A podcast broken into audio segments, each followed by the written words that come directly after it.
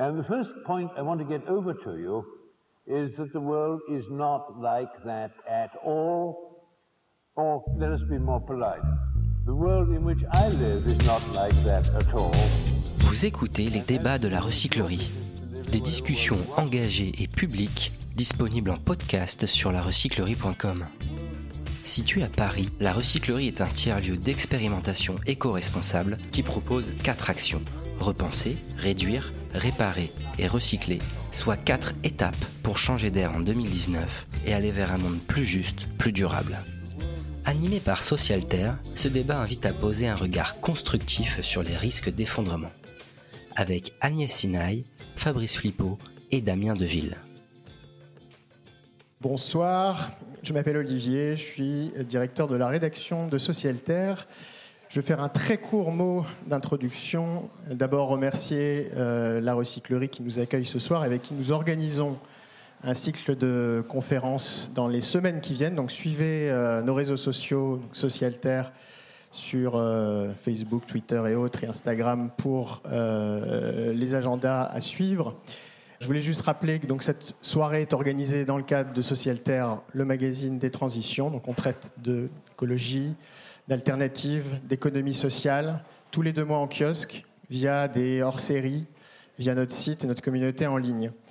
Je voulais bien sûr remercier chaleureusement euh, nos invités, nos intervenants, que Philippe va présenter dans un instant, avec qui euh, nous allons débattre d'un sujet brûlant et qu'on va de toute façon traiter de plus en plus, comme devraient le faire euh, la plupart des médias d'intérêt général comme nous sommes. Et je terminerai par un mot, même si on va parler d'effondrement, il faut continuer à vivre et à promouvoir notre démarche. Et donc, nous sommes un magazine socialitaire indépendant, d'intérêt général. Et pour le rester pleinement indépendant, nous avons besoin d'être pleinement dépendants de nos lecteurs, de vous, de la communauté de lecteurs. Et donc, n'hésitez pas à parler euh, de socialitaire autour de vous, à vous abonner euh, via notre site. C'est grâce à vous que nous existons. Je vais passer la parole à Philippe et à nos intervenants. Merci d'être euh, si nombreux ce soir. Merci.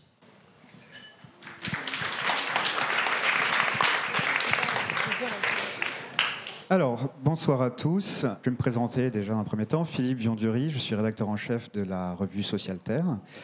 Nous sommes réunis ici pour parler d'effondrement, vaste sujet. Mais l'idée, je tiens à le préciser, n'est pas de parler de l'effondrement en soi, euh, de dire est-ce qu'il est inéluctable, comment il va se passer, quand il va se passer. On a placé euh, ce débat plutôt sous le signe euh, quelque chose d'assez constructif, sinon optimiste. C'est l'idée de, de, prendre l'effondrement comme une opportunité, un exercice de pensée, pour voir justement ce qu'il y a à repenser, ce qu'il y a à sauver, ce qu'il y a à jeter de notre système, en vue d'ériger une autre société, une société qui ne s'effondre pas. Donc euh, ces échanges sont avant tout faits pour euh, réfléchir ensemble et produire quelque chose qui peut être à la fois euh, digne d'une transition que de quelque chose pour après un effondrement éventuel. Donc pour en discuter, j'ai le plaisir d'accueillir à ma droite Fabrice Flippo. Bonjour. Fabrice Flippo, vous êtes professeur en philosophie des sciences et en philosophie politique à l'Institut Mines Télécom Business School. Vous m'arrêtez si je me gourre. C'est bon. Euh, également chercheur au laboratoire du changement social et politique de l'Université Paris 7 Diderot et l'auteur de nombreux livres, dont un que j'ai lu et beaucoup apprécié sur la face cachée du numérique, un livre collectif. Et à sa droite, Agnès Sinaï. Donc Agnès Sinaï, vous êtes journaliste, notamment pour le monde diplomatique, auteur de nombreux ouvrages également, dont récemment un ouvrage sur Walter Benjamin. Vous avez fondé en 2011 l'Institut Momentum, un laboratoire d'idées sur les issues de la société industrielle et les transitions nécessaires pour amortir le choc social de la fin du pétrole. Vaste projet, on va en reparler. Et vous enseignez également à Sciences Po.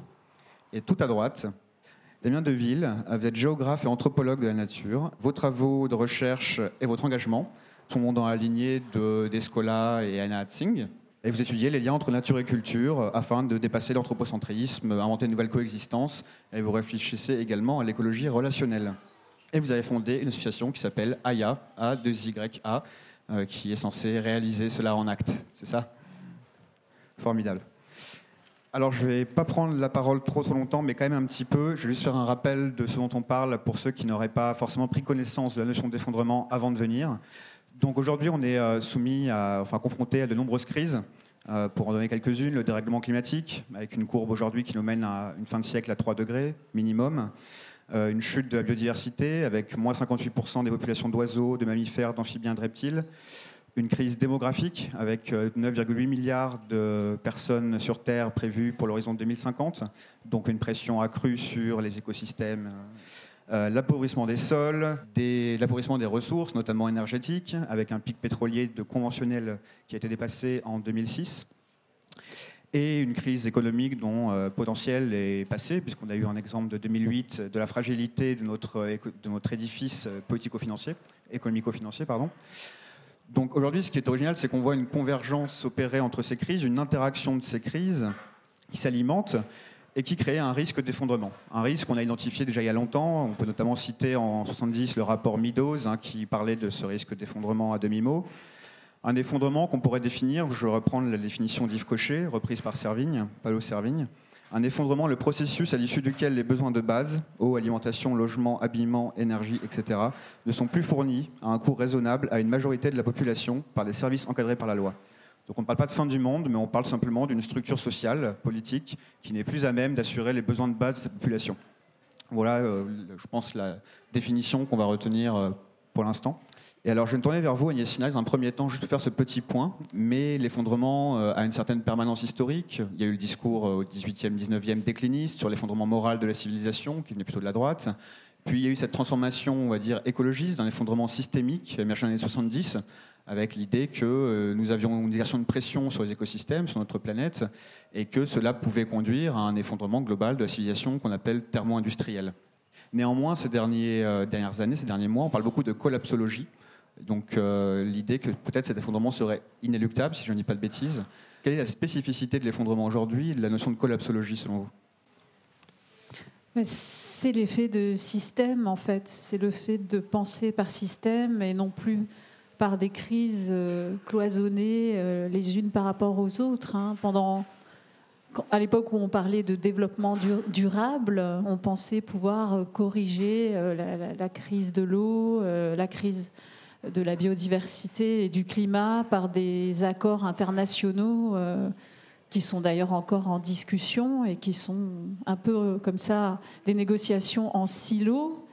Et le fait de, décloisonner la pensée de toutes ces crises et de les mettre en rapport et de les mettre également en rapport avec le système de, l'économie de croissance qui induit cet ensemble de, risques systémiques d'effondrement.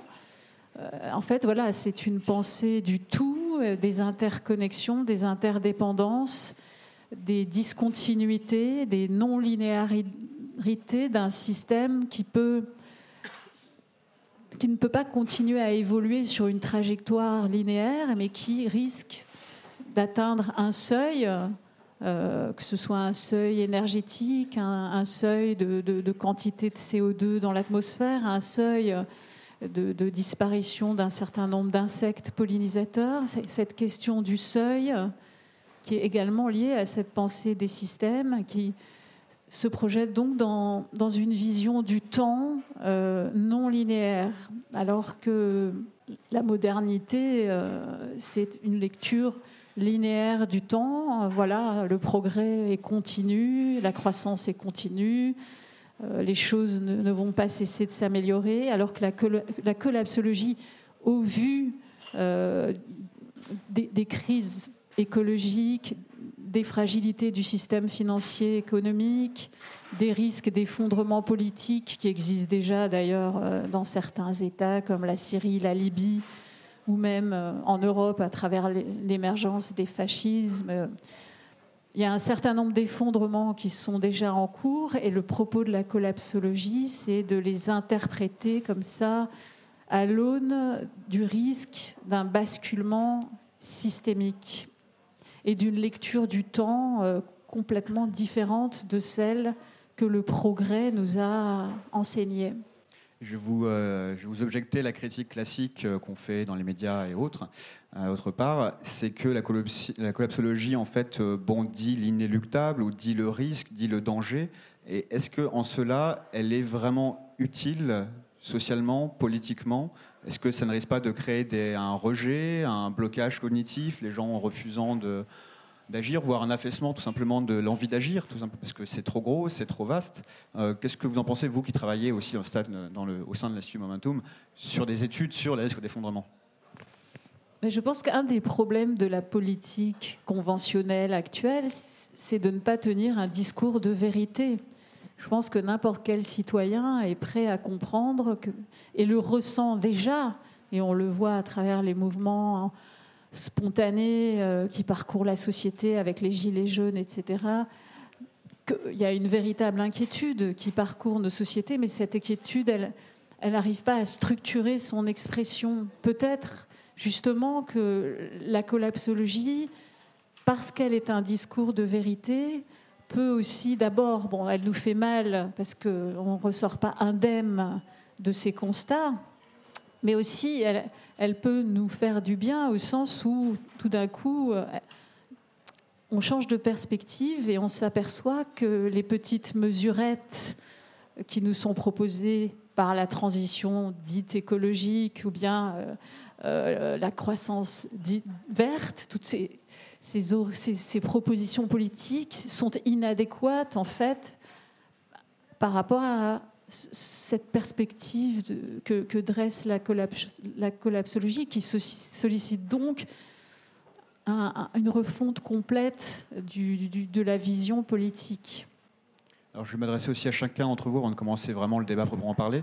Peut-être en commençant par vous, euh, Fabrice Flippo, euh, quel a été votre rapport, euh, quel est votre rapport avec cette notion d'effondrement, voire de collapsologie, si on peut utiliser ce néologisme? Moi, je, reviens sur ce que vous disiez au début. Je trouve que c'est une idée qui revient en fait, parce que le Club de Rome, c'était déjà systémique. Et la pensée écologiste, en général, était systémique. On parlait de paradigme tout le temps. Et le paradigme, c'est bien un problème de système dans la pensée. Hein. Alors euh, moi je m'interroge, euh, je me dis mais pourquoi ça, euh, la collapsologie a, du succès en fait? Pourquoi maintenant? Pourquoi pas dix ans plus tôt? Pourquoi Qui est la population qui s'y intéresse, sachant que les sujets sont, sont pas très nouveaux. C'est des questions que je me pose. Alors on pourrait se dire oui mais c'est parce que la température augmente, ça y est on le sent. C'est pas faux, effectivement on le sent un petit peu plus qu'il y a dix ans. Euh, je veux dire dans nos pays, hein, c'est-à-dire qu'au pôle Nord, ils le sentent déjà très très bien, il y a d'autres endroits du monde où ils le sentent déjà très très bien, mais nous en France, euh, pays tempéré, pas de chance, c'est le pays le moins touché par le, changement climatique, c'est là où ça se réchauffe. Dans les, le moins vite, donc on pollue et on ne le sent pas, il n'y a pas d'effet de, retour.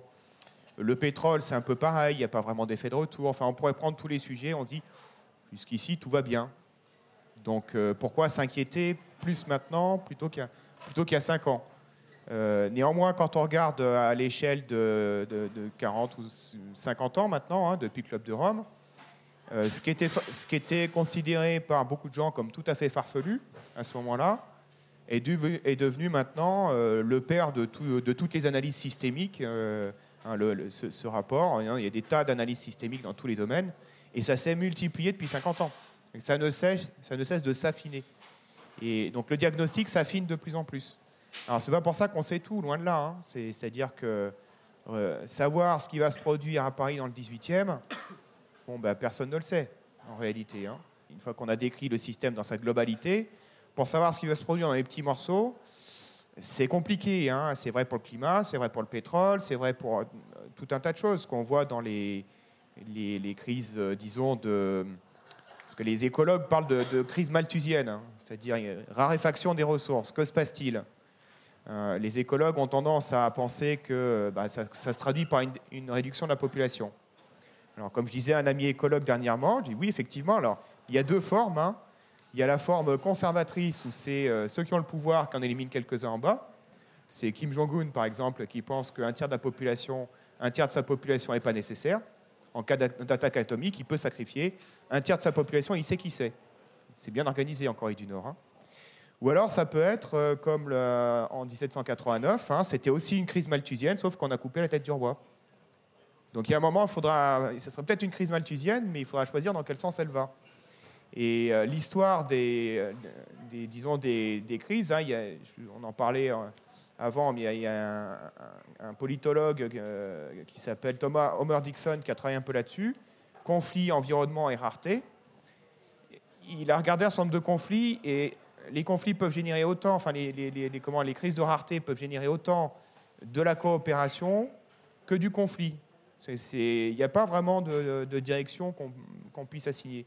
Soit tout le monde se dit, bon d'accord, ok, il faut trouver un moyen de coopérer de manière nouvelle avec les différentes populations. Donc ça, c'est quand même la pensée écologiste depuis les années 70. C'est bon, ce qu'on appelait la décroissance, les sociétés écologiques, il y a plein de noms mais à circuit court, euh, repenser, réduire, réparer, recycler, tout ça. Ou alors euh, bah, d'autres comme euh, Bolsonaro. Bolsonaro, c'est plus, c'est moi le plus fort et les autres vont l'apprendre très vite. C'est plus, c'est plus cette logique-là, une, logique plutôt fasciste. Et voilà, moi c'est, dans, cette, dans ce raisonnement-là que je me situe. Damien, il va se partager le micro. Alors oui, peut-être euh, sur la, la, collapsologie, pardon, pour compléter ce qui a été dit, je pense que la force de la collapsologie, c'est d'une part hein, effectivement de donner une vision impressionniste des crises qui caractérisent la société et des liens structurels qui peuvent exister entre ces crises. C'est ce que Pablo Servigne appelle des boucles de rétroaction qui s'installent dans le système. Ça, c'est sa première force. Et sa deuxième force, je crois, c'est le récit assez fédérateur euh, que la collapsologie manie, c'est presque qu'on peut lui reprocher également. C'est-à-dire qu'il y a un romantisme fou à travers la collapsologie. Euh, on voit un peu dans les imaginaires culturels qui sont portés. Euh, voir un petit film d'auteur à la campagne au cinéma, il n'y a pas grand monde dans la salle. La planète des singes, c'est rempli pendant, pendant trois semaines. Mais je crois que ce récit est assez fort parce qu'au fond, il permet de placer la transition écologique là où je crois elle devrait être, c'est-à-dire sur un nouveau positionnement ontologique de nos sociétés, c'est-à-dire une capacité structurelle de changer notre logiciel, que ce soit dans les concepts, dans les relations qui nous unissent avec les autres. Ça, on en reparlera peut-être un petit peu plus tard, mais il y a une hypothèse forte qu'on peut travailler, que nous, on essaye de travailler euh, dans le milieu un peu de l'anthropologie, c'est de se dire qu'au fond, euh, les crises sociales et environnementales naissent en grande partie de la dualité entre nature et culture telle qu'elle a émergé dans les sociétés occidentales. Pourquoi? Parce que cette dualité, déjà, d'un point de vue conceptuel, crée un rapport de force qui est très fort entre l'humain et le non-humain, et l'instrumentalise dans des trajectoires de développement social et économique à travers ce que certains sociologues appellent l'accélération, l'accélération des flux économiques, sociaux, territoriaux. Et forcément, construire le monde sur une trajectoire duale, c'est déjà opposer les êtres. Et construire le monde sur une seule vitesse, c'est aussi laisser sur le bas-côté tous ceux qui ne peuvent pas suivre cette vitesse. Je pense notamment aux sociétés qui ne pensent pas comme nous, euh, aux territoires, villes petites et moyennes, qui n'ont pas cette capacité de compétitivité face aux grandes métropoles, par exemple. Je pense aussi à des populations comme chez nous, ce pas forcément des non-humains, c'est par exemple les populations tziganes, les populations roms, qui ont toujours fait partie des territoires français, mais qu'on n'intègre plus dans nos politiques de développement. Donc je crois effectivement c'est aujourd'hui ça la force de la collapsologie, c'est d'œuvrer à un véritable tournant ontologique, c'est-à-dire de nous donner un imaginaire qui nous permet de nous positionner euh, par rapport à ça. Et peut-être pour illustrer ça, c'est l'exemple de l'île de Pâques qui est beaucoup cité. L'exemple de l'île de Pâques, on l'a beaucoup cité comme un exemple d'effondrement structurel. C'est vrai, il y a eu un effondrement, pas pour les raisons qu'on croit. Euh, les nouveaux travaux en archéologie montrent que ce n'était pas forcément à cause d'une mauvaise exploitation des ressources, c'était plutôt par une espèce invasive qui est arrivée par des navigateurs, qui a entraîné une catastrophe écologique. Mais les sociétés moines, ce qu'on dit, les rapanouites, pardon, ce qu'on dit moins, c'est qu'ils ont su s'adapter. Il y a eu un effondrement, mais ils ont mis en place un tournant culturel, civilisationnel, qui a permis d'œuvrer à une résilience. je crois que c'est ça la clé de. Enfin, moi, c'est comme ça que je le vois. Comme c'est ça la clé de la collapsologie. C'est peut-être pas de penser l'effondrement sur lui-même, mais de penser la capacité qu'a un imaginaire d'effondrement à nous forcer à œuvrer à la résilience aujourd'hui.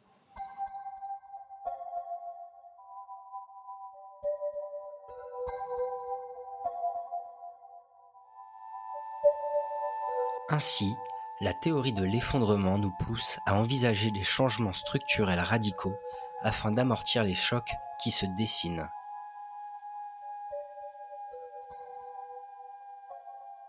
Alors pour, mener ce débat, j'ai euh, ciblé trois nœuds, trois nœuds du débat pour essayer de limiter euh, les choses parce que c'est tellement vaste que voilà, euh, à savoir la question de la croissance, la question de l'échelle et la question de l'interdépendance. beaucoup de mots complexes.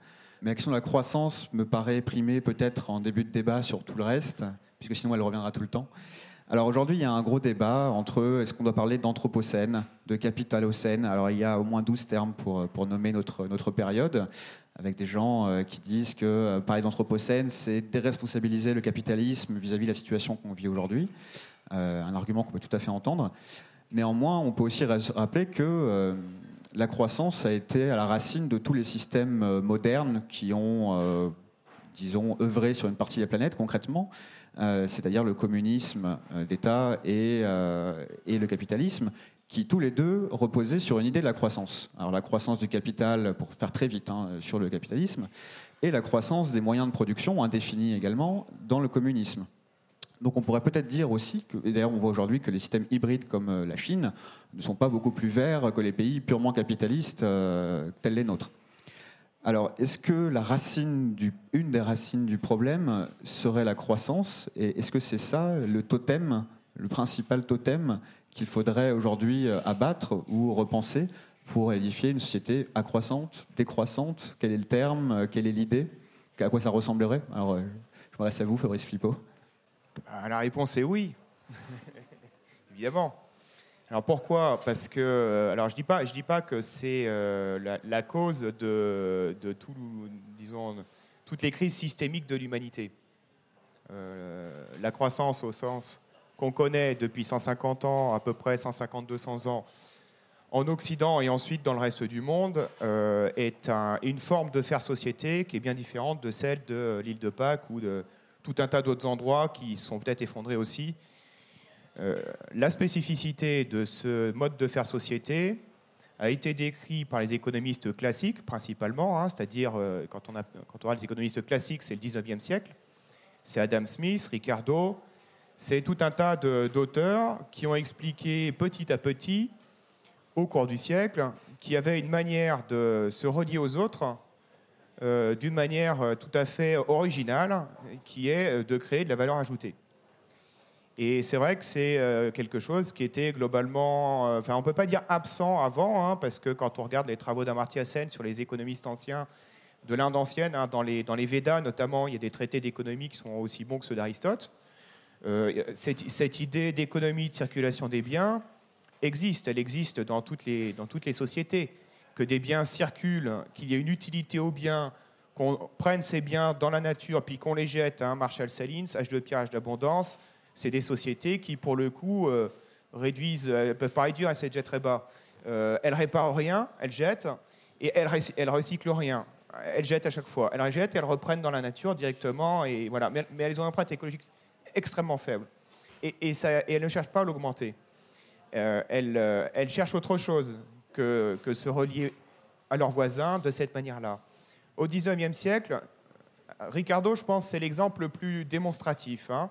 Et je reprends toujours ce qu'il explique à propos de l'Angleterre et, du Portugal, parce que on peut, le, on peut le, disons, le, transposer à toutes les échelles.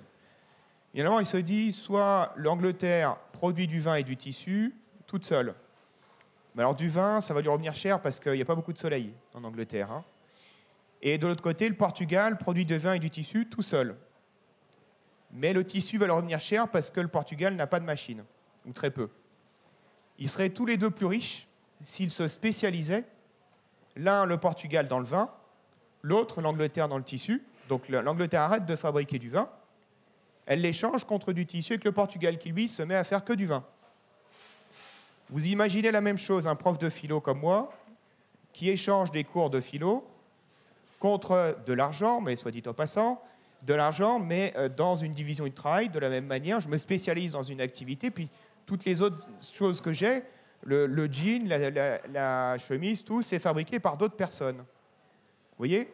Cette manière de se relier aux autres en produisant de la valeur ajoutée, bah, elle a des effets massifs. Elle a eu des effets absolument massifs. Elle a fait disparaître les paysans. Les paysans, ils sont plus que 1 ou 2 3 allez. Les paysans sont passés dans l'industrie, de l'industrie dans le tertiaire. Enfin, c'est un, effet en partie de trompe-l'œil plutôt que l'industrie, c'est c'est transporté, j'allais dire téléporté, transporté en Chine ou dans d'autres endroits. Mais vous voyez, ça a eu des effets massifs. Alors pour alimenter, pour faire de la valeur ajoutée, bah, il faut alimenter. Donc qu'est-ce qu'il faut? Bah, Il faut de la matière. La matière, il faut bien prendre quelque part, et notre société prend la matière principalement sous terre. C'est-à-dire que la nature, au sens des vivants, globalement, ça ne nous intéresse pas, on s'en fout. Ce qui nous intéresse, c'est la nature souterraine. On fait corps étroit avec la nature souterraine. Ça, c'est de la nature souterraine. Le métro, c'est de la nature souterraine, etc., etc. Nous sommes des shadoks, en fait, en quelque sorte. Hein. On pompe, on pompe, on pompe toute la journée. On pompe pourquoi? Pour échanger.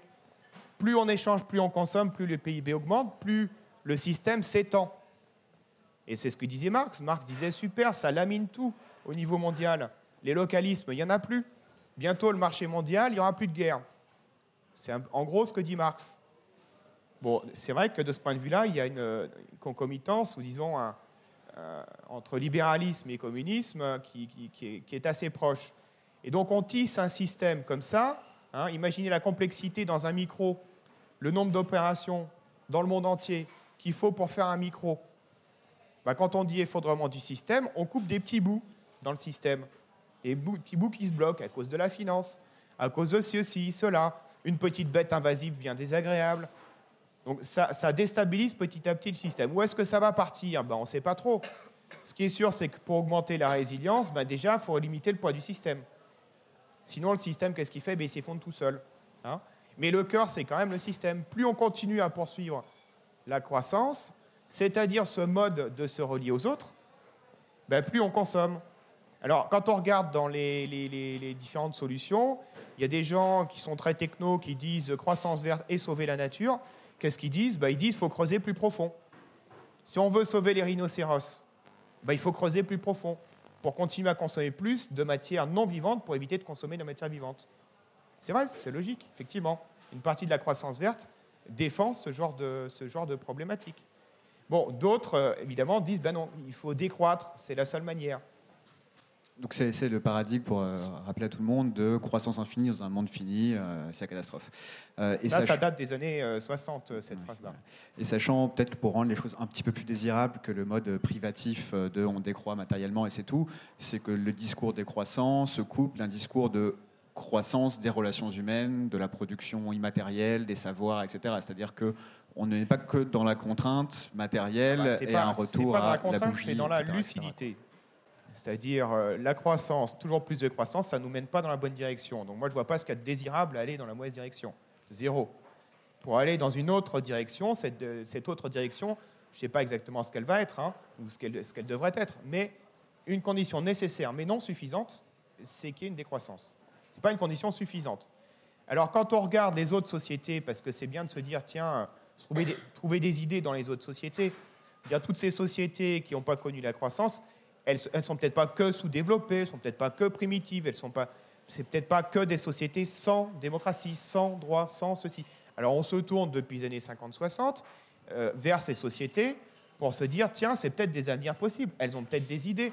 Et effectivement, quand on regarde sur tous les plans que j'ai, que j'ai évoqués, dans tous les domaines, que ce soit la science, que ce soit le droit, la démocratie, ben on s'aperçoit qu'il est tout à fait possible de faire de la démocratie, que des règlements pacifiques des conflits, toutes ces choses-là, c'est tout à fait possible avec des, niveaux de vie beaucoup plus bas. C'est tout à fait possible. Voilà. Après, il n'y a pas de réponse à tout. C'est-à-dire que euh, sur, euh, je sais pas, sur certains points de médecine, par exemple, euh, c'est pas évident de répondre. Euh, je sais pas, sur le, est-ce qu'ils avaient des traitements contre le cancer? Bah ouais, mais ils avaient moins de cancer. Alors la balance de l'un dans l'autre, euh, il n'y a pas de réponse évidente à ça. Donc il n'y a pas de réponse à tout, ça c'est, évident. Mais il n'y a pas de réponse à tout non plus du côté de, l'effondrement et de la collapsologie, c'est-à-dire vous ne savez pas trop d'où ça va venir. Quel est le truc qui va, hein, comme les fractures de plaques tectoniques, à un moment quand ça craque dans un endroit, ça se propage, comme la crise de 2008. Ça craque sur un tout petit truc. Euh, euh, paraît-il que c'est même pas les subprimes, en fait. c'est, la banque centrale qui a anticipé une peut-être reprise, donc qui a augmenté le taux très légèrement, ce qui a suffi à, foutre le bordel dans les subprimes, et ça s'est propagé. Pourquoi ce ne serait pas un insecte ravageur? Pourquoi ce ne serait pas un moment ou un autre quoi? Voilà, l'histoire, elle ne marche pas de manière euh, linéaire, elle marche par grandes fractures.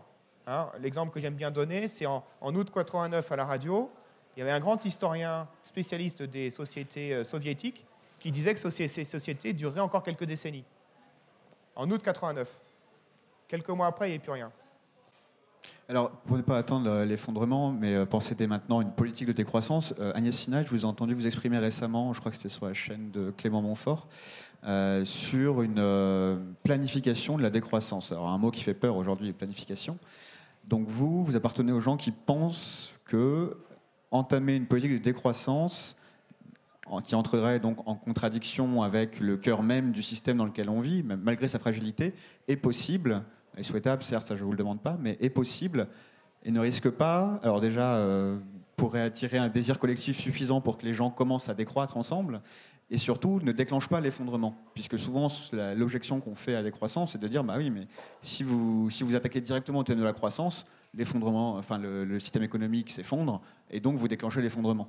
C'est un argument qu'on peut peut-être trouver pervers, mais, euh, mais voilà. Qu'est-ce que vous en pensez, vous? Est-ce qu'il faut planifier dès maintenant une, politique de décroissance Comment plutôt? Vaste question. Hein. Euh, sur le plan énergétique, euh, ce serait plus juste de programmer une décroissance progressive de l'utilisation des énergies fossiles que euh, d'infliger une taxe carbone aux ménages des classes moyennes qu'ils ne comprennent pas pourquoi eux doivent payer leur essence alors que les, riches, entre guillemets, ne seront pas dissuadés par la hausse du prix.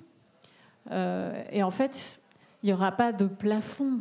Euh, le problème de la taxe, c'est qu'elle joue sur le prix, mais elle ne plafonne pas.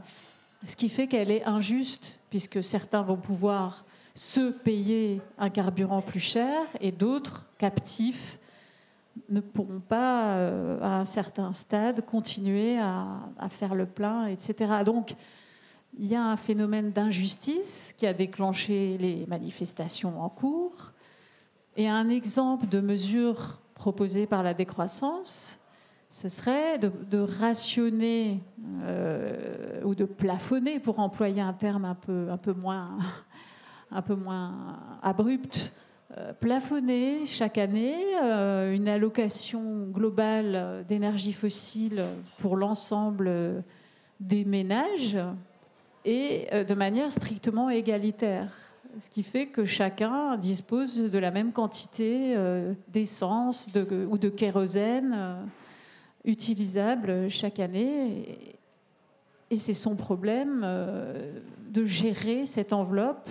Et s'il utilise moins que ce qui lui est alloué, il va pouvoir revendre une partie de son surplus, qui va générer une forme de monnaie fossile, hein, euh, de, de, monnaie carbone, euh, et augmenter donc, je ne veux pas dire le pouvoir d'achat, parce que ce n'est pas du tout du vocabulaire décroissant, mais d'une certaine manière, peut-être lisser en partie euh, les inégalités de, cette manière-là. Et surtout, l'idée que ce soit la même chose pour chacun, ça crée un climat de, justice, de, transparence, qui fait que peut-être ce type de mesure décroissante pourrait être mieux acceptée si elle était expliquée, concertée, sous la forme d'états généraux euh, organisés dans les régions.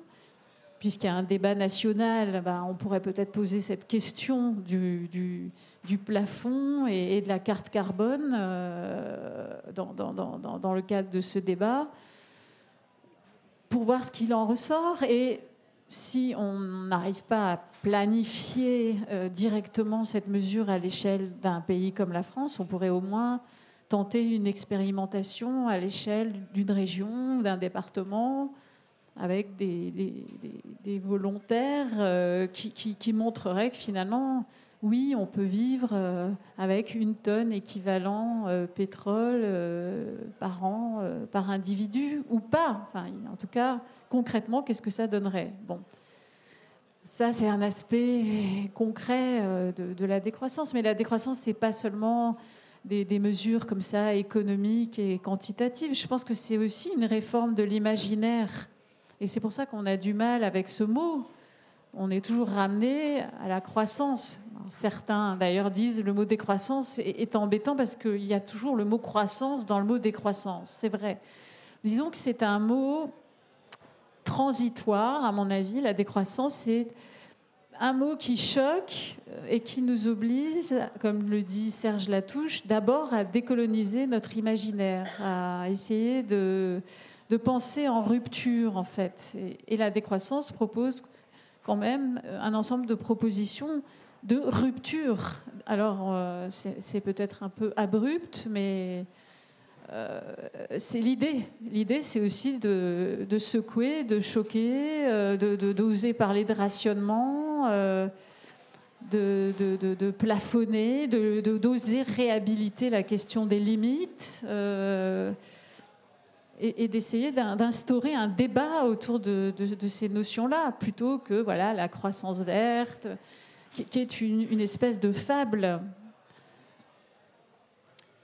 un mot, euh, Fabrice Flippo sur les Gilets jaunes, c'est ça Parce que j'ai passé ces derniers mois à faire beaucoup de questionnaires avec les Gilets jaunes, avec les, collègues de, Bordeaux qui font une grande enquête sur qui sont les Gilets jaunes et que veulent-ils. Et hum, bon, alors ce qui, ce qui ressort d'abord, c'est que euh, la taxe, euh, ce qui, le premier ressenti, c'est ça sert à quoi votre truc? Et c'est vrai qu'en face, la réponse, elle est plus que mollasse. Hein. C'est-à-dire qu'il y a la théorie derrière du signal prix, comme ça va coûter plus cher, c'est comme les cigarettes, ils vont en consommer moins, sauf que comme les cigarettes, ça marche pas très bien, et en plus, euh, là, c'est encore plus lourd parce que c'est pas parce que le prix de l'essence augmente que la maison va se rapprocher du travail. On voit pas tellement par quelle magie ça pourrait se produire.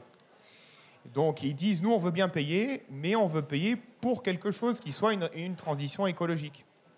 Ce n'est pas une opposition de principe à une taxe, c'est une opposition sur le sens de la taxe et sur la taxe, plus la taxe, plus la taxe. Et puis pourquoi les taxes et pas, les riches? En gros, hein, c'est ça le, le, débat. D'abord les riches, les avions et tout, ou au moins un peu. Et puis euh, nous, on paye aussi, d'accord, mais il faut que ce soit dans une logique de transition. Et euh, quand on regarde ce qui s'est passé en Suède, par exemple, hein, la Suède a pas mal décarbonisé son économie. C'était pas la taxe qui était l'outil central. Et on le comprend très bien c'est que euh, la taxe apparaît. Alors déjà le carbone, euh, quand on demande hein, euh, aux gilets jaunes, bon le carbone, déjà le carbone, le carbone des disques, hein, des disques sur les Formule 1, c'est ça le carbone en fait. Hein. C'est la culture carbone gaz à effet de serre. Déjà, on est en dehors du vocabulaire normal. C'est pas des choses qu'ils maîtrisent. Donc ils savent pas trop où est le carbone. D'ailleurs, c'est pas surprenant parce que les enquêtes de l'ADEME disaient la même chose.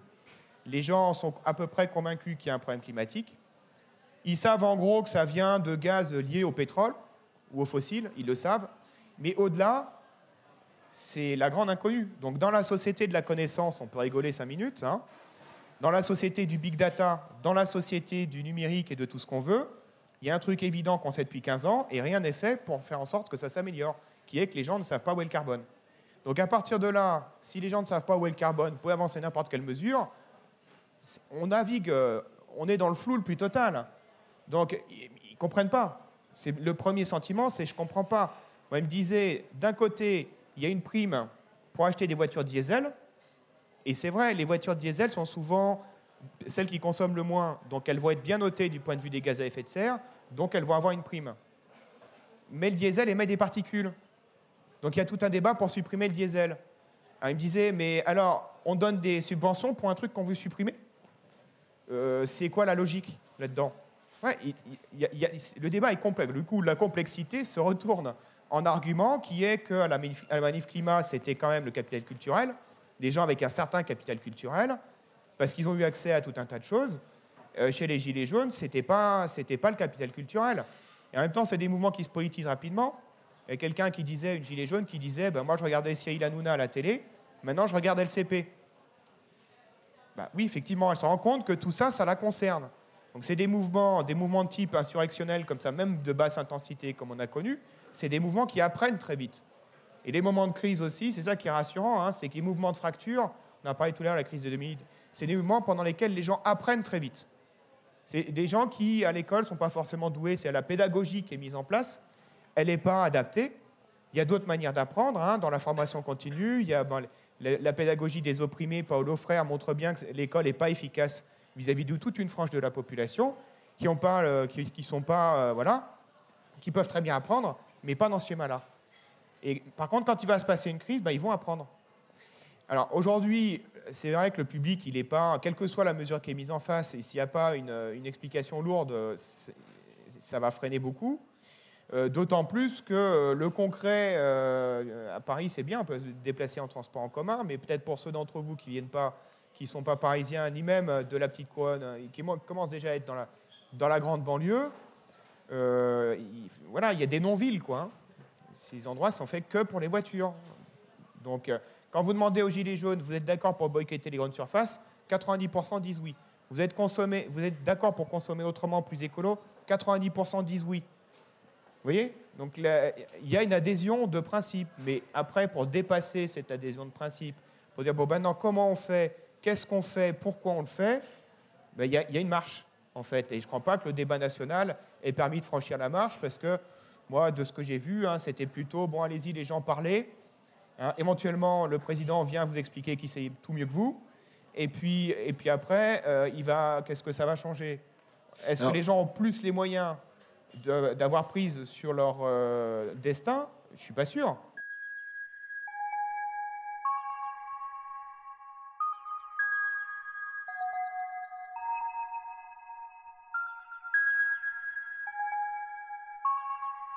Mais comment rompre avec notre imaginaire croissanciste Comment se réapproprier le temps, l'espace, les territoires, les relations humaines? Réponse dans cette dernière partie de débat. Ça nous mène justement à la question de l'échelle. On pourra rebondir aussi après euh, au niveau urbain. Mais euh, sur la question de l'échelle, c'est quand on parle d'une taxe, par exemple? Une taxe, c'est un outil qui vient de l'État, qui est descendant avec une carte carbone, etc. C'est un outil plutôt de grande échelle. Quand on parle de grand débat national, effectivement, bah, les gens ils viennent du rond-point, puis on leur demande ensuite de participer à un grand débat national qui les invisibilise tous, finalement. Donc la question d'échelle me paraît très importante. Et euh, c'est une question qui traverse la pensée écologique depuis 60 ans au moins facile, depuis Illich, Gunther Anders, André Gors, on pourrait citer beaucoup de penseurs qui ont mis la question de l'échelle au cœur de leur pensée. Et euh, ça m'amène à dire, est-ce que, euh, est-ce que le, le, slogan des 70, Small is Beautiful, n'est pas une des clés aussi de sortie euh, de notre imaginaire croissantiste, euh, de grands systèmes qu'il faut moderniser. Après avoir fait le pétrole, on va faire les énergies renouvelables, mais en colossales, euh, ce genre de choses. On va faire des grosses voitures électriques plutôt que de faire des petites voitures basse consommation. Enfin, cet imaginaire-là. donc, est-ce qu'il n'y a pas un nœud là aussi autour de la question de l'échelle? Et est-ce que finalement l'échelle étatique, par exemple, dans cet exemple-là, est le bon et la bonne? Et puis après, j'aimerais qu'on passe avec Damien aussi sur la question de la ville, parce que je crois que tu as travaillé sur euh, la nature, la ville, l'échelle, le rapport qu'ont les gens à petite échelle avec le, vivant. Donc euh, peut-être euh, Agnès Sinaï oui, il y a plusieurs entrées. Bon, il y a la question de la justice. On vient d'en parler avec la différence entre une taxe et une allocation individuelle de, de carbone. Bon, mais il y a aussi la notion de l'échelle et des territoires agir, euh, agir sur les, territoires, à quelle échelle euh, et comment recomposer euh, ces échelles et comment croiser un État effectivement qui, impose d'en haut des, politiques, mais qui peut avoir aussi le rôle de garant de l'égalité, si, si c'est un État juste. Bon, l'État peut avoir un rôle euh, dans, le fait de, faire régner une forme de justice.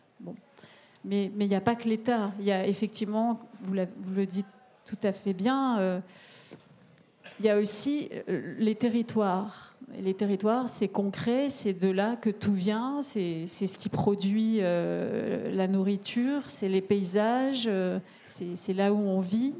Alors comment rendre euh, ces territoires cohérents par rapport à la question de, la décroissance, de l'échelle. Bon, nous, avec l'Institut Momentum, on s'est livré à un exercice de pensée, justement, euh, pour imaginer une île de France à la bonne échelle.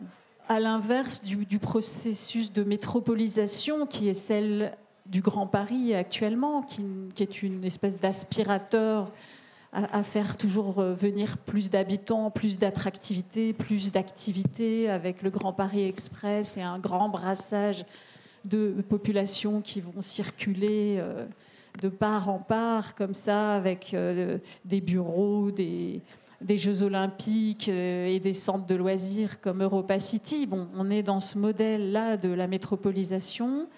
Et, nous, nous avons essayé de proposer un autre modèle qui tourne autour de biorégions et qui imagine une dislocation de l'île de France en huit biorégions à l'horizon 2050 et aussi une descente démographique importante de l'île de France qui regagnerait le même nombre d'habitants qu'elle avait euh, dans les années 60-70, c'est-à-dire 6 millions d'habitants au lieu de 12 millions. Donc on a imaginé une déprise démographique de la région Île-de-France, soit volontaire, soit sous contrainte climatique en particulier, puisqu'avec des, des, réchauffements extrêmes qui conduiraient une partie de la population à quitter euh, les surfaces bitumées, si elles en ont les moyens, et un, un certain nombre d'habitants, en l'occurrence 6 millions, qui resteraient dans cette région et qui s'installerait en partie dans les campagnes euh, franciliennes qui elles-mêmes seraient redessinées en biorégions en fonction du tracé des rivières, de, la Seine, de ses affluents, des, canaux, de la géographie des plateaux, de l'orographie, c'est-à-dire euh, les reliefs il y a déjà d'ailleurs des parcs naturels régionaux en Ile-de-France qui seraient un peu les embryons de ces biorégions. Euh, bon, alors c'est une utopie qu'on a imaginée euh, et en même temps c'est aussi un, outil politique qu'on pourrait instaurer euh, et finalement proposer dès aujourd'hui. C'est-à-dire plutôt que de continuer à se vivre dans cette logique de la croissance métropolitaine, qui a d'ailleurs détraqué aussi en partie nos concitoyens avec cette histoire de gilets jaunes, parce que, euh, parce que les métropoles s'étendent, parce qu'il faut aller vers la ville-centre pour bosser et qu'il n'y a pas moyen de travailler à côté de chez soi. Ce qui est d'ailleurs en partie faux, puisqu'en Ile-de-France, euh, la majorité des déplacements se font à, 3 km de chez soi, en fait. Euh, donc déjà, une grande partie des gens qui habitent dans les départements euh, d'Île-de-France ne travaillent pas forcément à Paris. Bon. Enfin, il faudrait avoir un peu d'imagination politique, et c'est ce qu'on essaye de faire avec ce scénario, pour euh, recartographier complètement donc, ces départements actuels de l'Île-de-France en huit biorégions ancrés dans les ressources naturelles et en particulier les transports, eh bien, ne fonctionnerait plus qu'avec les ressources énergétiques locales. Donc, vous imaginez une descente énergétique euh, assez raide, euh, une division euh, par, par 40 du nombre d'automobiles euh, une utilisation euh, de la méthanisation euh, avec une multiplication de micro-fermes qui seraient à la fois productrices d'alimentation et d'énergie sous la forme de, de, bio, de, biogaz, de biométhane qu'on pourrait donc mettre dans les moteurs qui resteront sachant que Paris, dans ce nouveau paysage, sera complètement sans voiture, puisqu'il n'y a absolument aucune nécessité, même aujourd'hui, de, posséder une voiture quand on habite à Paris. Il y a, suffisamment de transport, c'est plat, on peut pédaler, etc. Bon. Donc c'est un scénario euh, bon, de descente énergétique radicale, avec une éthique inspiré de la permaculture, parce que la permaculture se définit comme une descente énergétique créative qui nous permet de nous refonder dans euh, le sol, dans les territoires, avec ce qu'il y a là et faire avec ce qu'il y a. Et donc, les boucles de rétroaction qui actuellement sont folles, qui sont ouvertes, bah, qui fait que tous les cycles ont été détraqués et nous retombent en, boomerang dans la figure. Là, l'idée de la permaculture, c'est que petit à petit, on va relocaliser la puissance qui est actuellement délocalisée puisqu'on va l'extraire du sous-sol partout, etc. Bref. Donc la philosophie de ce projet, c'est la philosophie de la relocalisation de la puissance. Ça veut dire travailler près de chez soi, être tous en bi-activité, euh, le boulot qu'on fait, plus un boulot de contribution au bien commun, euh, trois jours par semaine ou deux jours par semaine. Un immense plan de formation à des métiers low-tech. D'ailleurs, il y a une chouette expo qui vient de se terminer au pavillon de l'Arsenal qui s'appelle Capital agricole, où il y avait un balayage des nouveaux métiers de l'agriculture en Ile-de-France je vous recommande le catalogue où vous avez des portraits de ces futurs métiers. Donc une offre massive de nouvelles filières professionnelles qui seraient rémunérées par un revenu de transition écologique tel que le propose une femme qui s'appelle Sophie Swatton, qui est une économiste dont les propositions euh, commencent à circuler. On ne manque pas d'idées actuellement, mais il faut arriver à les mettre en musique. Damien, la ville euh, résiliente, c'est quelque chose euh, que tu as étudié, je crois. Oui, effectivement. Alors, du moins, je me suis intéressé à, dans des villes qui sont aujourd'hui en rupture par rapport justement à cette compétitivité territoriale. Comment se réinvente certaines formes de résilience dans ces villes-là? Les villes en rupture, c'est les villes petites et moyennes qui aujourd'hui ont du mal à faire force face à la compétitivité des métropoles. C'est-à-dire que paradoxalement, la France, dernièrement, s'est ancrée dans certaines politiques de décentralisation mais c'est que cette décentralisation, c'est structuré autour du prisme de la compétitivité, c'est-à-dire qu'on a demandé à chaque territoire d'être un peu plus compétitif que le voisin, chaque ville d'être un peu plus compétitive que la voisine. Et on se retrouve dans un système où aujourd'hui on standardise les flux à l'échelle métropolitaine. On standardise également l'imaginaire à l'échelle métropolitaine. Et l'un dans l'autre, c'est la diversité territoriale qui vient également à s'effondrer pour le coup. Dans ces villes petites et moyennes, il y a des gens qui ne peuvent pas partir c'est souvent des gens qui n'ont pas les ressources justement pour vivre en périurbain et faire cette mobilité quotidienne, ou c'est des gens qui n'ont pas non plus assez de sous pour vivre dans l'hypercentre où les marchés de l'immobilier sont souvent, euh, souvent très chers. À noter que ça, c'est quelque chose qui est vraiment structurel de nos, sociétés, c'est-à-dire que euh, je pense que les villes, les métropoles, c'est vraiment l'émergence de cette dualité entre nature et culture et qu'on vit nous-mêmes au quotidien. Il y a Michel Serres, hein, dans son dernier livre, là, C'était mieux avant, qui dit qu'au fond, à Paris, on demande à un citadin sur deux s'il aimerait retourner à la campagne un citadin sur deux, justement, dit oui, moi j'ai envie de retourner à la campagne. Pourquoi on ne le fait pas?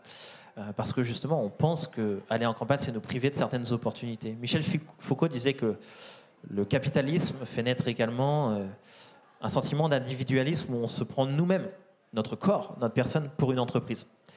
Et se prendre nous-mêmes pour une entreprise, c'est se positionner, positionner notre corps là où on juge qu'il y a le plus d'opportunités, c'est-à-dire dans les grandes métropoles. Pour revenir à ces villes petites, euh, petites et moyennes, bah, y a des gens qui restent, il y a des gens qui ne veulent pas partir. Souvent, l'action publique euh, tente de rattraper justement les grandes métropoles, c'est-à-dire qu'ils essayent de mettre en place des politiques pour attirer des gens qui ne sont pas là, la fameuse classe créative, et qui potentiellement ne viendront jamais. Le budget n'étant pas illimité, ça laisse sur place justement des gens euh, qui n'ont pas les capitaux sociaux pour entreprendre et qui n'ont pas non plus euh, de politiques sectorielles qui sont mises en place pour les aider. Et du coup, il y a des citadins qui se réapproprient la terre. Et c'est ça qui est particulièrement intéressant, c'est que dans un espace qui matérialise, cette, dualité entre nature et culture, une forme de résilience, c'est de retourner à la terre, y compris en ville, et notamment de porter des projets de jardin. Donc c'est des personnes pauvres qui portent des projets de jardin. Et je me suis intéressé dans mes recherches à savoir justement qu'est-ce que ces jardins pouvaient apporter à ces populations démunies, à ces populations qui en avaient vraiment besoin.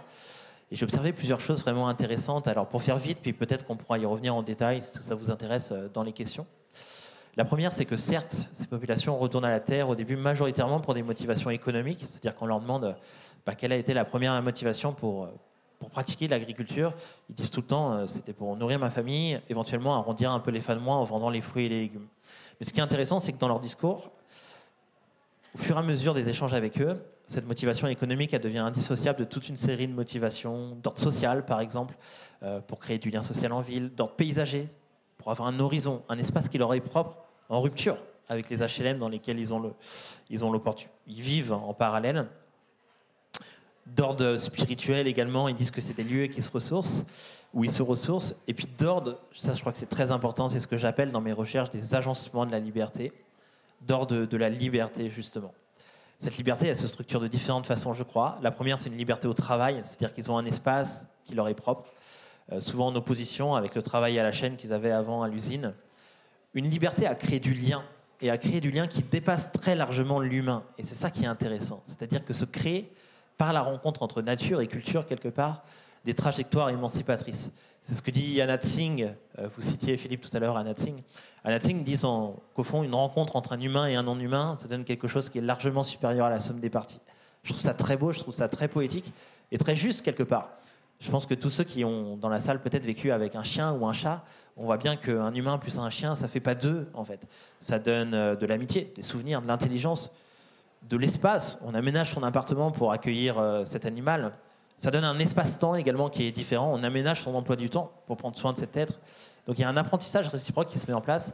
Imaginez ça à l'échelle des jardins, avec une multitude d'humains et une multitude de non-humains. C'est quelque chose qui est très beau. Un autre exemple d'existence avec le non-humain dans ces, dans ces jardins, c'est la présence des fantômes. Je dis ça dans mes recherches. Souvent, ça paraît un peu perché comme ça.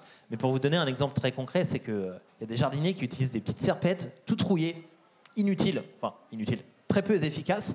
Et quand on leur demande pourquoi ils utilisent ça au lieu d'acheter un sécateur euh, nouvelle génération chez Jardiland, ils me disent bah, parce que en fait, euh, ça appartenait à mon grand-père. Et je préfère utiliser cette serpette parce que ça me permet de créer une continuité symbolique avec mon grand-père qui lui jardinait au pays, par exemple. Donc ça, c'est quelque chose qui est très fort. Et encore mieux quand on s'intéresse justement à cette diversité territoriale. Si je prends le, pardon, j'ai pas cité la ville sur laquelle moi je travaille particulièrement, c'est la ville d'Alès, capitale des Cévennes. Quand on s'intéresse justement à cette approche territoriale, c'est qu'on est sur des gens qui pratiquaient pas vraiment le paysage, qui pratiquaient pas vraiment le territoire avant, et à travers le jardin, ils vont le faire. C'est des choses toutes bêtes, mais qui sont très fortes d'un point de vue symbolique. Par exemple, on va chercher des aiguilles de pin dans les forêts Cévenol pour amender le jardin. On va faire des liens avec les agriculteurs pour acheter le fumier. On va également en champignons et se baigner dans les ruisseaux, alors qu'avant c'était quelque chose qui était réservé euh, quelque part à des personnes à plus fort capital euh, social et culturel. Autrement dit, l'espace qui se crée par le jardin, par la rencontre qu'il y a entre nature et culture, permet également un nouveau dialogue territorial entre Alès et son territoire et son paysage, c'est-à-dire les Cévennes.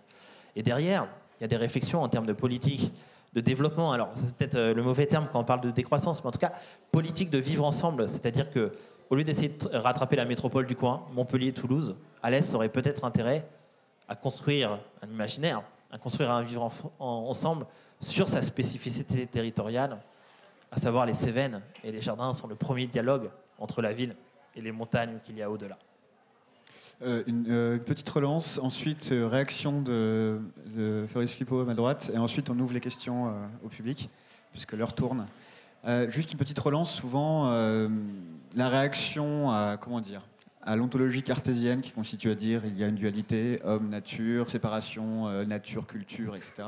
Cette séparation serait des fois, souvent dans les discours qu'on entend, résolue par un retour à la nature, euh, c'est-à-dire qu'en fait, on rejette le mode de vie urbain, on rejette la ville, on repart ailleurs, on se renoue avec la nature. Et euh, autre exemple dont on avait parlé autour d'un café, c'était la préservation. On préserve l'espace, on le sanctuarise, mais on le met ailleurs en fait. On préserve les koalas dans euh, la forêt d'eucalyptus, mais plus loin. Et en fait, ce que tu dis, c'est que peut-être l'opportunité bah, de l'effondrement, de ce débat sur la résilience, etc., ce serait plutôt de voir les choses sous une forme d'agentivité, d'interrelation, c'est-à-dire de faire pénétrer dans l'espace de l'homme la nature à nouveau, et pas d'essayer de préserver ou de condamner un mode de vie définitivement non plus. Oui, tout à fait, c'est ça. En fait, dépasser la dualité entre nature et culture, c'est même plus, c'est essayer de ne plus utiliser ces termes. Tout est agencement, en fait. La question, c'est comment on construit à l'échelle territoriale des agencements sur la spécificité naturelle, non humaine et humaine des territoires et des agencements euh, qui sont euh, non pas harmonieux, ça ça veut un peu rien dire en anthropologie harmonieux, mais en tout cas euh, équilibrés, c'est-à-dire qui ne conditionnent pas, enfin qui, en tout cas qui, qui invitent à pérenniser les ressources, c'est-à-dire qui ne conditionnent pas une surexploitation des ressources. Effectivement, l'exemple des koalas, c'est un bon exemple. J'ai commencé, moi, à faire mes, armes en, en, Australie. Et on a mis des koalas dans une île, on pensait les séparer, effectivement, par des problèmes de consanguinité sur du moyen terme, la population euh, déclinait. C'est-à-dire qu'à protéger, à vouloir faire de la protection en séparant nature et culture sur du moyen terme, il y a un effet rebond et on a tendance à pas asseoir une politique de protection de la nature qui est, ultra euh, pertinente.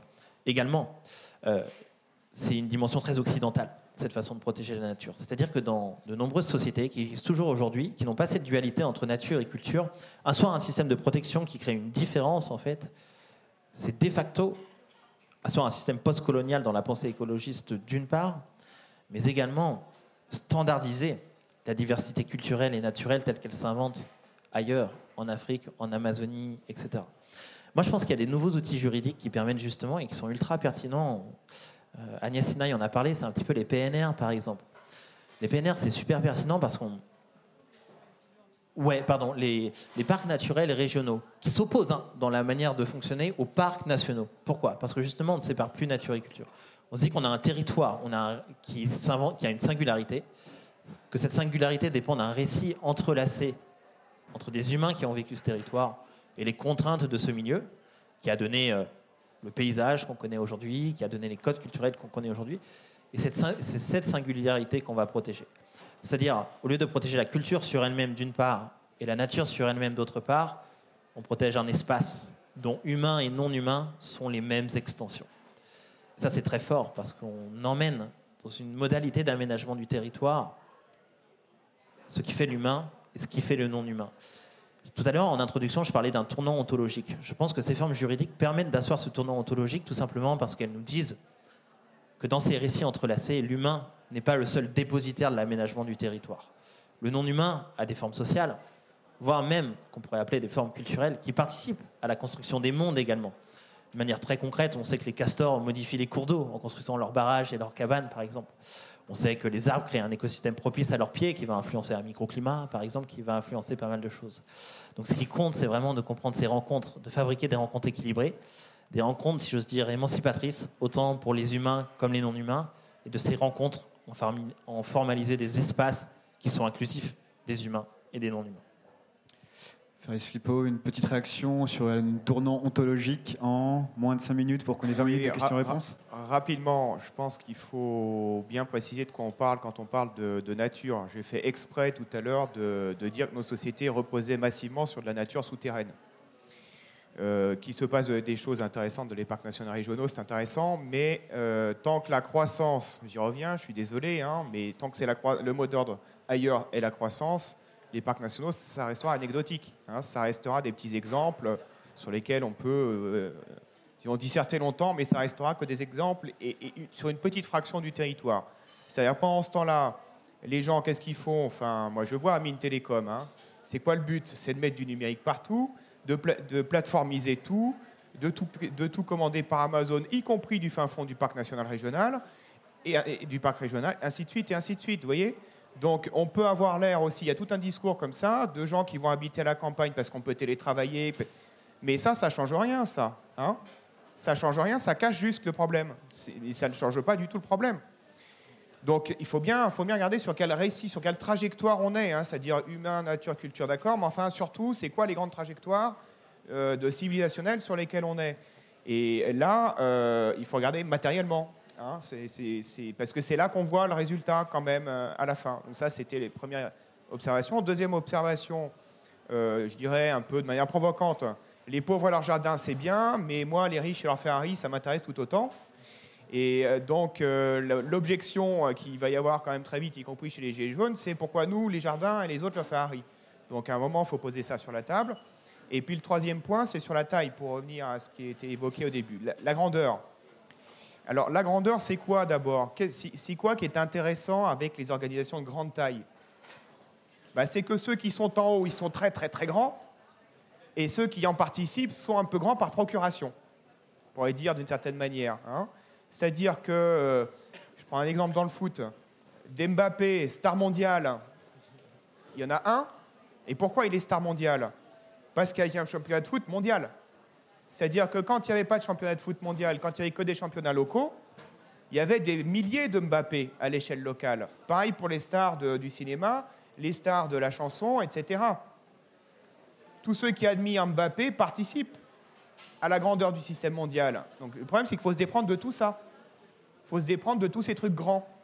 Parce qu'en fait, de trucs grands, ils sont, ils sont destructeurs, ces trucs grands.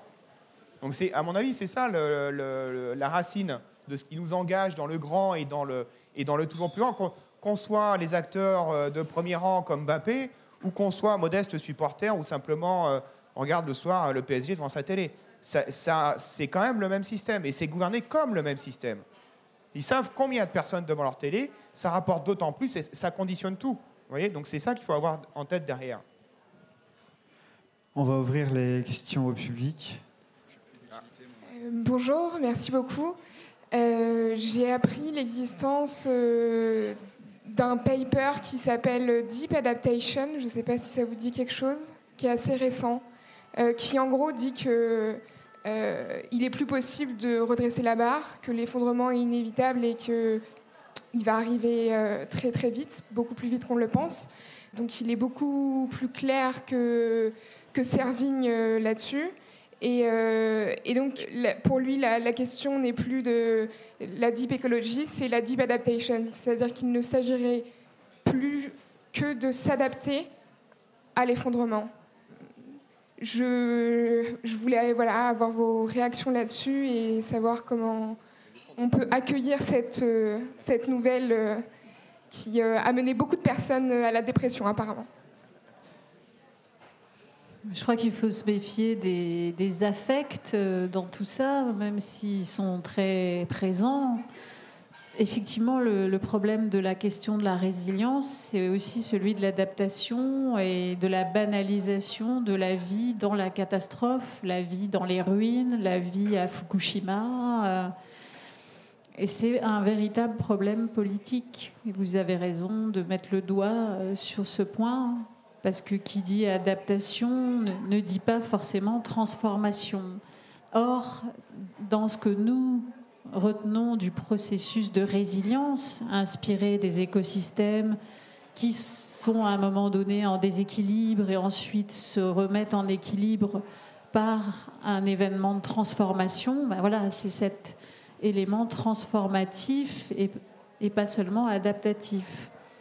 Donc il faut se méfier en effet de la dimension réactionnaire euh, de, cette notion euh, d'adaptation qui pourrait simplement nous, nous, enjoindre euh, de, banaliser l'état de catastrophe, ce qui, n'est pas notre propos et qui n'est pas le propos de la collapsologie. Euh, bonsoir. Euh, moi, euh, je voulais revenir sur deux propos que vous avez dit, Agnès Sinaï. au début, c'était le premier sur la pensée collapsologue qui devrait être accessible à tous. Donc, l'idée que la collapsologie est une vérité qui devrait être dite. Et il y a quand même beaucoup de. Enfin, est-ce que ce n'est pas être pensée centrée, on va dire, ou se dit un peu une évangélisation? Finalement, il y a plein de gens qui ont des moteurs de pensée différents on n'est pas obligé de se dire que tout le monde doit devenir euh, collapsologue avec une certaine notion de croyance finalement, parce que la collapsologie, pour moi, c'est un récit, donc une croyance finalement. Donc peut-être qu'il y a d'autres possibilités. On n'est pas obligé d'être 8 milliards de collapsologues pour que les choses changent. Et euh, également sur... Euh, vous êtes l'une des premières collapsologues que j'entends qui parle de 2050. C'est vrai que l'échelle de temps, souvent, on nous parle de 2020, de 2030. Et donc ça m'a surprise dans votre discours de parler de biorégion à horizon 2050 et donc euh, voilà. Euh, enfin, l'idée n'est pas de dire que tout le monde doit être collapsologue, évidemment. Hein. La collapsologie tient un discours de vérité. c'est ça que j'ai voulu dire. Après, à charge pour chacun euh, d'entendre ou pas ce qu'il a envie d'entendre. Il n'y a aucune obligation là-dedans c'est une information, c'est un biais de lecture du monde qui semble assez cohérent et qui, a, une certaine force de par sa cohérence, de mettre en perspective tous les systèmes interdépendants et de dire que tout ça pourrait basculer. Euh, voilà, c'est une clé de lecture du monde à chacun de, l'utiliser pour, son propre euh, cheminement ou pas. il n'y a aucune imposition euh, de mon point de vue. Enfin, ce n'est pas ce que j'ai voulu dire. Par contre, je trouverais intéressant que, Emmanuel Macron en prenne acte et ose parler à ses concitoyens en leur disant, ben voilà, on est, dans ce risque-là et on va essayer de, raisonner et de faire de la politique avec ça. Je le verrais comme ça. Bon. Quant à 2050, ouais, c'est une date un peu arbitraire qu'on a choisie dans ce scénario euh, qui va être rendu public et téléchargeable sous la forme d'un résumé euh, sur, Internet à partir de jeudi, euh, vendredi. C'est un exercice de pensée, comme je vous l'ai dit, 2050, parce qu'on a imaginé justement qu'entre maintenant et 2050, il y aurait quand même un effondrement autour de 2030, qui concernerait donc l'île de France aussi, et que le temps que cet effondrement se produise et qu'il permette l'émergence d'une situation pacifiée et complètement réorganisée, ben, ça nous amène en 2050. Mais c'est un peu trop loin euh, par rapport à l'urgence, euh, je vous le concède, mais si on se place dans le sentiment de l'urgence, on peut aussi s'emparer de ce scénario et euh, en faire euh, un ensemble de propositions politiques. C'est ce qu'on a fait. Donc il y a une double entrée. Euh, oui, tout va peut-être s'effondrer d'ici à 2050, mais voici un certain nombre de, propositions qui nous semblent plus intéressantes que la fuite en, en avant métropolitaine. Et voilà, on vous, on, vous, les livre, on les livre à Madame Pécresse, on les livre à la place publique, et on verra bien euh, ce, que, ce que ça peut inspirer. Voilà. Juste sur la date, 2050, hein, c'est une date qui est très courante dans les exercices de scénarisation. Je pense que ce n'est pas, pas sans raison, c'est qu'il y a beaucoup, beaucoup de données qui sont disponibles sur des scénarios qui vont à 2050. Bonsoir. Oui, moi j'avais une question euh, sur bah, l'urgence. On parle de 2050, mais c'est peut-être plus urgent que ça et, de la nécessité, effectivement, peut-être de faire que 6 millions de personnes partent de la région parisienne pour aller ailleurs euh, et, bien d'autres mutations profondes. Euh, une part importante de la population travaille en entreprise. Comment vous voyez le rôle de l'entreprise et la capacité de l'entreprise à embrasser euh, ces urgences Du je reprends le micro. Écoutez, l'entreprise, elle fait partie euh, du problème et de la solution, comme elle aime à le dire elle-même euh, depuis des décennies. Hein. On entendait déjà ça, Fabrice et moi, en 2002, au sommet mondial du développement durable. Bah, l'entreprise, euh, dans notre scénario, euh, on, imagine par exemple qu'au lieu de produire des voitures à flin, elle produira des vélos euh, dans les anciens locaux de l'aéroport d'Orly, par exemple. Et on a appelé ça Orly Cycle. Et on imagine un programme de formation, une reconversion progressive des salariés dans des métiers liés aux activités relocalisées et l'entreprise, elle mutera euh, en fonction de cette nouvelle offre euh, d'activité et elle y participera, mais aussi peut-être qu'elle se réformera et qu'elle ne se concevra plus plutôt dans la sous le style de la coopérative que de l'entreprise qui accumule euh, du capital.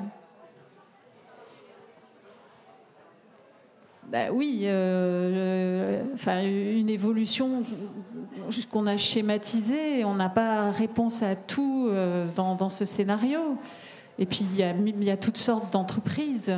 Il faudrait effectivement réformer euh, en partie l'entreprise pour qu'elle elle, elle, implique les salariés sous la forme de coopératives et qu'une partie du travail soit vouée à au bien commun et pas seulement à la privatisation et à l'accumulation du capital. il y a plein de propositions qui existent déjà sur ce point. Peut-être revenir sur ce que je vous vois tiquer un peu sur les dates. Hein, les, des, scénarios, ce n'est pas des prévisions.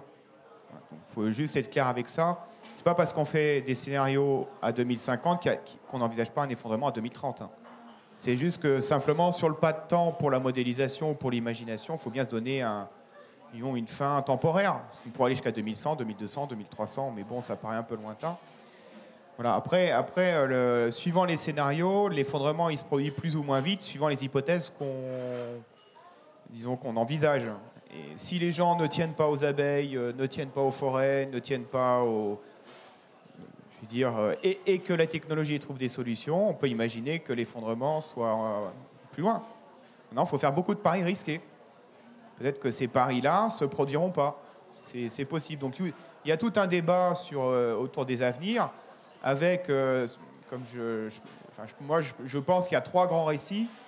Il y a le récit du, du- salut par la technologie, la croissance verte, hein. c'est-à-dire euh, c'est celui qu'on entend à Mines Télécom le plus souvent, c'est-à-dire que ce n'est un problème qu'écologique, c'est qu'un problème de technologie, de, je, vais, je vais trop vite, c'est qu'un problème écologique, c'est pas un problème social, c'est pas un problème économique non plus, on change rien à l'économie, on change rien au social, et ce qu'il faut, c'est développer les technologies. Donc, ils mettent un maximum d'argent dans la smart city, dans tous les smart quelque chose, la voiture autonome. Et quand on voit les enjeux aujourd'hui, la voiture autonome, mais les gilets jaunes, ils se marrent. La voiture électrique, ils se marrent encore plus. On se fout de nous. Et c'est vrai, on se fout d'eux. Mais tout l'argent va là-dedans, aujourd'hui. Hein, parce que ça arrange les grandes boîtes qui se disent dans l'avenir, ben moi, je veux bien exister. Dans l'avenir, il y a moi. Et moi, comme je suis gros, je prends tout. Hein, en gros, c'est ça. Il y a le deuxième scénario euh, qui est autre développement, donc qui est plus euh, ton scénario, mais moins l'effondrement. C'est-à-dire qu'on se dit qu'on arrive à corriger par euh, des recycleries, ressourceries, par des, tout un tas de trucs, des politiques euh, locales, territoriales, et, mais qui évitent l'effondrement. Et puis le troisième, c'est avec effondrement. Alors soit effondrement volontaire, donc décroissance, mais décroissance radicale, soit subie, soit décroissance subie. Et décroissance subie, bah, c'est une crise financière, c'est le Venezuela, c'est l'Espagne dans la grande époque, c'est la Grèce, c'est bon, pour des raisons financières, pétrolières, ou mais c'est des, des effondrements de ce type-là, en fait, où c'est où c'est subi. En fait. Donc voilà, c'est les grands récits qui dominent. Mais les récits qui dominent l'imaginaire de nos décideurs, c'est croissance verte. hein. C'est acheter des gadgets technologiques et tout ira bien. Euh, ouais, peut-être juste pour compléter d'un point de vue plus euh, pragmatique, c'est que, bon, déjà, ça serait intéressant que les entreprises, euh, on impose aux entreprises des agendas redistributifs, comme on pourrait le faire d'ailleurs aux métropoles, vers les territoires villes petites et moyennes et les territoires ruraux. Et je pense que souvent dans les mobilisations écologiques, de manière plus générale, on a tendance à utiliser un vocabulaire, typologie qui est assez connue en fait hein, des pouvoirs publics et qui a tendance à se réguler et à s'inhiber par elle-même. C'est les pétitions, c'est les marches. Alors c'est très important, il faut, bien sûr le faire. Mais je crois que ce qui est encore plus pertinent, c'est ce que un penseur de la gauche radicale, il se définit lui-même comme ça, euh, Geoffroy de la Gasnerie, appelle des actions politiques directes qui sont parfois un peu borderline euh, au niveau de la loi, mais qui ont la capacité à créer leur propre temps politique et du coup, euh, finalement, à asseoir leurs propres actions. Quand je dis ça, c'est par exemple SOS Méditerranée. Au lieu de faire du lobby, de faire des pétitions pour accueillir les migrants, ils affrètent eux-mêmes leurs bateaux, ils vont eux-mêmes chercher des migrants. Je parle euh, par exemple des jardins partagés, c'est un petit peu ça l'idée, où ici la, la recyclerie, c'est de se dire, au lieu de demander à quelqu'un de ramener euh, la biodiversité en ville, on crée un espace, on ramène nous-mêmes la biodiversité en ville. Ces formes d'initiatives citoyennes, elles peuvent se porter à travers les formes entrepreneuriales. Elles ont en commun de créer de l'espace. Et si possible, de créer de l'espace, ça c'est mon dada, j'y reviens souvent, mais des espaces de lien entre, entre nature et culture. Je pense que c'est ça la clé de l'action, euh, qu'elle soit citoyenne ou entrepreneuriale, c'est se réapproprier le territoire et porter des espaces par nous-mêmes. Ce faisant, on est en avance sur la politique, on crée notre propre temps politique, c'est ça qui est intéressant. Je précise juste qu'il restera à peu près deux, trois questions sur la longueur des réponses, hein, puisqu'il nous reste 8 minutes avant de rendre l'antenne. On va en prendre peut-être deux à la fois d'ailleurs, ouais. Donc Bertrand Séné, je suis euh, économiste. Euh, je voulais apporter un petit éclairage en fait sur la raison pour laquelle euh, Emmanuel Macron et notre Premier ministre, Édouard Philippe, ne peuvent pas vraiment parler de- d'effondrement ni de décroissance. Alors l'une des explications principales, en vérité, c'est que chaque année, ils doivent emprunter de l'argent sur le marché obligataire. Vous savez que 25% du budget de l'État est financé par le marché euh, obligataire. Donc c'est énorme. 107 milliards d'euros cette année. Euh, le marché obligataire, c'est un marché sur lequel vous empruntez à 5, 10, 20 ans, suivant le, le type d'obligation. Ça veut dire que si vous avez un discours qui dit, voilà, dans 5-10 ans, on va avoir un effondrement, ou bien il va falloir faire de la décroissance, vous n'avez plus personne qui veut vous prêter. Parce qu'évidemment, une obligation, ça se rembourse au bout de 10 ans. Donc ça veut dire qu'ils vont rien récupérer. Donc ça, c'est un énorme problème parce que ça veut dire qu'en fait, si jamais ils font ça, s'ils disent qu'il va y avoir effondrement ou décroissance et qu'il faut le faire, il y a 25% du budget de l'État qui n'est plus là. Ça veut dire que les services publics s'effondrent. Le problème, en fait, c'est que le mode de financement de l'État interdit aux politiques de le faire, sinon c'est aujourd'hui qu'on a un problème pour financer les services publics. Ça, faut bien avoir ça à l'idée, et tant qu'on ne réforme pas le mode de financement de l'État, on ne pourra pas avoir ce type de discours de vérité. On prend une deuxième question et on, répond, parce que je sens que ça trépigne à droite. Euh, moi, j'avais une question par rapport à vos scénarios. Est-ce que euh, vous avez pensé euh, les réseaux de soins? Comment vous imaginez l'accès aux soins? Parce qu'on sait qu'aujourd'hui, on est beaucoup mieux soigné en ville. Comment vous imaginez ça Et est-ce que vous travaillez avec des responsables de la santé, l'ARS, pour penser ça ou... Il y a juste une dernière question là-bas, parce que je voyais que la main se levait. Et puis ensuite, on n'en prend plus. Hein. Désolé, ce sera la buvette après. Euh, moi, j'avais une question sur le fait de revenir à l'échelle locale, même en termes culturels. J'ai trouvé ça hyper intéressant, l'exemple de Mbappé, le fait qu'on soit toujours à essayer de penser les choses globalement. Et euh, cette, euh, revenir à l'échelle locale culturellement pour l'imaginaire, je trouve que le point est intéressant. Néanmoins, je me pose la question de me dire, et en même temps, on est bien en train de se parler du fait qu'on a besoin de recréer un imaginaire collectif donc tous ensemble pour pouvoir passer à l'échelle, pour faire en sorte que justement euh, les euh, petites villes, enfin les petites initiatives des villes en transition, à droite, à gauche, les petits pas de colibri ont réussi à engendrer un véritable mouvement. Et aujourd'hui, on a urgence en fait. On n'a pas le. il faut absolument qu'on passe à l'échelle justement. Donc, comment on fait pour, dans un sens, revenir à l'échelle en termes culturels et en même temps engager un mouvement global? Oui, alors, euh, sur la dette, euh, c'est pas vraiment un problème, hein, mais je pense que vous attendiez à ma réponse. Hein. C'est-à-dire que les 25%, on s'en passera. Hein, voilà. Et euh, alors, comment on fera? Il y a une espèce de paradoxe qui est. Enfin, on pourrait retourner l'argument. C'est pas ce que je vais faire, mais on pourrait, retourner l'argument. Qui serait de dire. qui serait de ne pas dire aux créanciers qu'on va pas payer. Parce que s'il y a un effondrement, on ne paiera pas.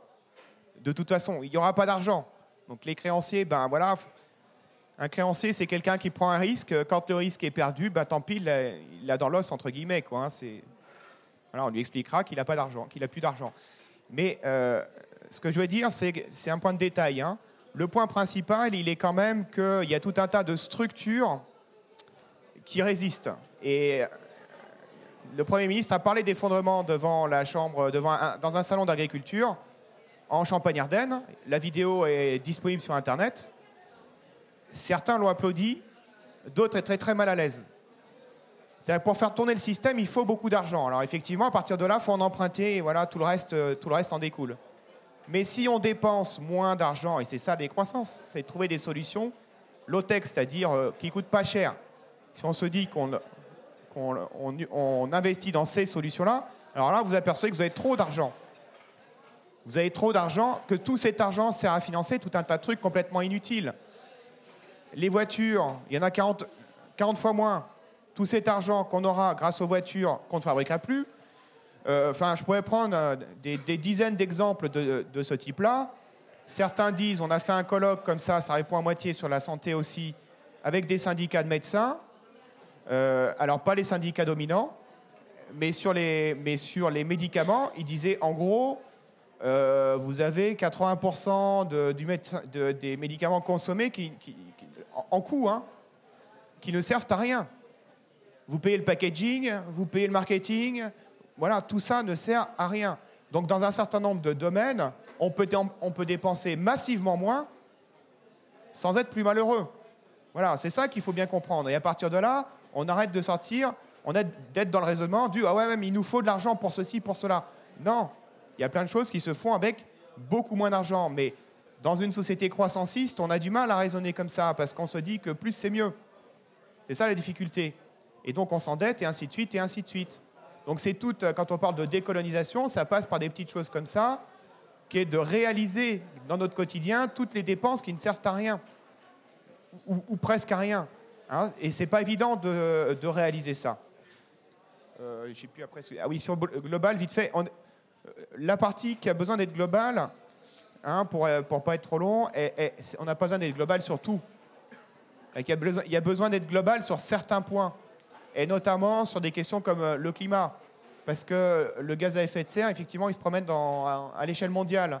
Donc il faut que sur les fossiles ou, ou, sur ce qui émet du carbone, il y ait effectivement un raisonnement mondial. Mais sur l'organisation euh, des jardins partagés dans tel ou tel endroit, il n'y a pas besoin d'être global du tout. Donc il y a tout un tas d'aspects sur lesquels il n'y a pas du tout besoin d'être global. Donc il faut, bien différencier les points sur lesquels il est nécessaire effectivement d'avoir une pensée globale euh, et de ceux dont, euh, pour lesquels il n'y a, pas, forcément besoin. Voilà, c'est la réponse que je ferai en quelques mots. Quoi, hein. Ouais, peut-être si je peux rebondir rapidement sur cette question des imaginaires, je trouve que c'est une question euh, ultra intéressante, essentielle à l'écologie, qu'elle soit politique, citoyenne ou sociale de manière générale effectivement, il faut asseoir des nouvelles imaginaires, mais la question, c'est comment on fait un dialogue entre un imaginaire local et un imaginaire euh, plutôt international, plutôt mondial. Il faut faire attention, car en écologie, a tendance à être porté des trajectoires très uniformisantes à l'échelle de la planète. Euh, ça, je pense, euh, voilà, certains reportages, etc., qui mettent en lien ce qui se passe en Inde avec ce qui se passe en Afrique. Avec... C'est pas les mêmes histoires, c'est pas les mêmes façons d'être aux autres, c'est pas les mêmes ontologies. Et à standardiser à travers l'écologie, finalement, par effet rebond, on limite la résilience, car la diversité, qu'elle soit naturelle, culturelle ou territoriale, est un facteur de résilience. Du coup, la question, c'est comment, sur cette diversité, on peut quand même construire quelque chose qui nous rassemble. Euh, moi, je suis complètement d'accord avec euh, Fabrice Flippo. Il y a cette notion de lutter quelque part euh, sur les choses qui conditionnent notre propre survie, le climat, le réchauffement climatique, etc. Et puis, je crois, un, autre outil, j'avoue être encore fragile sur cette question-là, mais elle, elle m'anime. je vous ai parlé des jardiniers, je ne vous ai pas parlé d'une autre population avec qui j'ai eu la chance d'échanger, c'est les néo-ruraux présents dans les Cévennes. C'est des gens qui sont en rupture totale également avec le système dominant. Et quand on écoute leur discours, ils parlent toujours de liberté. Ça, c'est quelque chose qui est paradoxal, hein, auquel on ne s'attend pas dans l'écologie. Ils parlent de liberté pour expliquer leur choix de vie. C'est un choix de vie écolo, pour le coup. La question, c'est au fond comment on peut construire ce sentiment de liberté, qui est une valeur morale, qui est une valeur universelle quelque part, à travers l'écologie. C'est-à-dire comment on redéfinit la notion de liberté à travers l'écologie je pense que dans cette nouvelle trajectoire libertaire que porte l'écologie, il y a un nouveau vœu, quelque part, d'universalité, car cette liberté crée également de la diversité. Il y a cette idée de permettre à chacun de vivre de manière juste et libre dans le territoire qu'il a lui-même euh, choisi. C'est un peu une punchline, mais je trouve que ça résume un petit peu ça. C'est Arturo Escobar qui dit dans son dernier livre, il faut être capable de construire un monde qui abrite plusieurs mondes. Et je crois que c'est ça l'écologie quelque part. Merci d'être venu et merci à nous inviter.